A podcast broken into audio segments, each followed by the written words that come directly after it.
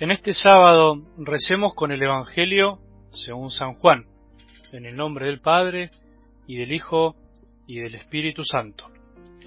Al atardecer, sus discípulos bajaron a la orilla del mar y se embarcaron para dirigirse a Cafarnaún, que está en la otra orilla.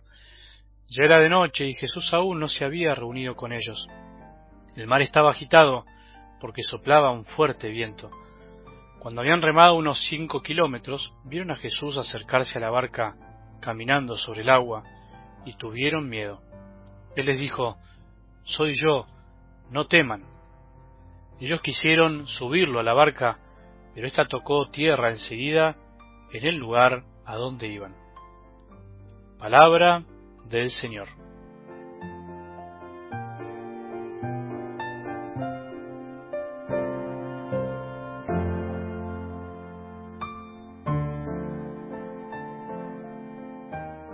Buen día, buen sábado. Un sábado más que nos regala el Señor para seguir escuchando su palabra, para buscar comprenderla, meditarla, contemplarla y finalmente para vivirla. Porque en definitiva si no vivimos la palabra de Dios, si solamente es un texto para leer, para disfrutar un momento y no llevarlo a la vida, la palabra se queda muerta.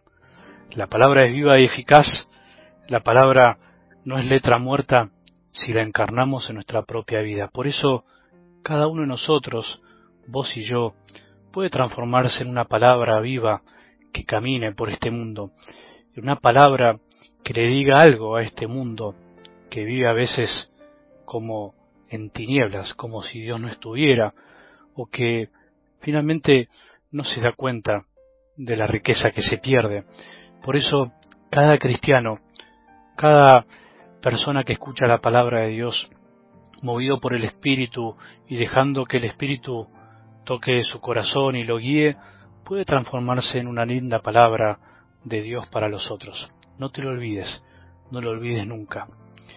Por supuesto que esto no es automático, por supuesto que no es que lo vamos a lograr de un día para el otro, sino que esa fuerza de escuchar, proponerse diferentes cosas, sacar conclusiones de lo que leemos y escuchamos y tratar de vivirlo, tratar de pedirle la fuerza al Señor para que nos ayude. Seguimos en este tiempo pascual, terminando la segunda semana de Pascua, segunda semana en la que continuamos tratando de experimentar y de reconocer la presencia viva y resucitada de Jesús en nuestras vidas. Hoy escuchamos en algo del Evangelio un texto cortito pero sustancioso, un texto que los otros evangelios también algunos lo traen, pero que Juan lo cuenta de un modo distinto y que nos ayuda también a de algún modo entender cómo está presente Jesús en nuestra vida o cómo a veces no terminamos de verlo y qué es lo que hace cuando nosotros nos embarcamos. Primera imagen, dice que los discípulos se embarcaron, o sea, subieron a ese transporte que usaban en ese tiempo, ellos que eran algunos pescadores y quieren cruzarse a la otra orilla. Por eso la barca es símbolo de la iglesia, símbolo de esta comunidad que Dios nos regaló, de la comunidad de millones de hijos de Dios iluminados por el Espíritu Santo y con la cabeza y el capitán en la tierra que es el Papa andamos por el mar de este mundo buscando nuestro rumbo, el rumbo de llegar a la vida eterna, de llegar a la otra orilla. Por eso la barca también es símbolo de nuestra propia vida. Nosotros andamos embarcados o tenemos que embarcarnos en una misión. Tenemos una misión. Jesús resucitado no está en nuestras vidas solamente para consolarnos a nosotros, sino que quiere que también aprendamos a llevar ese consuelo y esa paz a los demás. Bueno, ¿En qué estás embarcado? ¿En qué te embarcaste y no sabes para dónde vas? ¿Tenés un rumbo claro? ¿Sabes dónde está la otra orilla? ¿O te estás dejando llevar por el viento de este mundo que nos lleva para cualquier lado? Eso es lo primero que te propongo y me propongo que nos preguntemos. ¿Estamos dejándonos llevar por la barca de la iglesia? ¿Escuchamos la voz de Jesús en la iglesia? Lo segundo es esto, ¿no? Que el mar estaba agitado, dice el texto. O sea, El mundo está agitado, todo a nuestro alrededor parece a veces que está agitado. El viento de las modas, de las culturas que van en contra de nuestros pensamientos, del Evangelio, nos quieren agitar y llevar para cualquier lado. Quieren, en definitiva, que nos desviemos del rumbo. Quieren que no confiemos en la presencia de Jesús, que siempre está al lado nuestro y que camina sobre el mar de este mundo. Está más allá. Está más allá y nos acompaña. Bueno, ¿Qué es lo que nos está agitando? ¿Por qué te estás dejando agitar? ¿Por qué no te confías en que la barca va rumbo a la otra orilla, dirigida en definitiva por Jesús? ¿Por qué perdemos la paz tan rápidamente a veces? ¿Por qué no nos damos cuenta que Jesús en el fondo sostiene nuestra vida?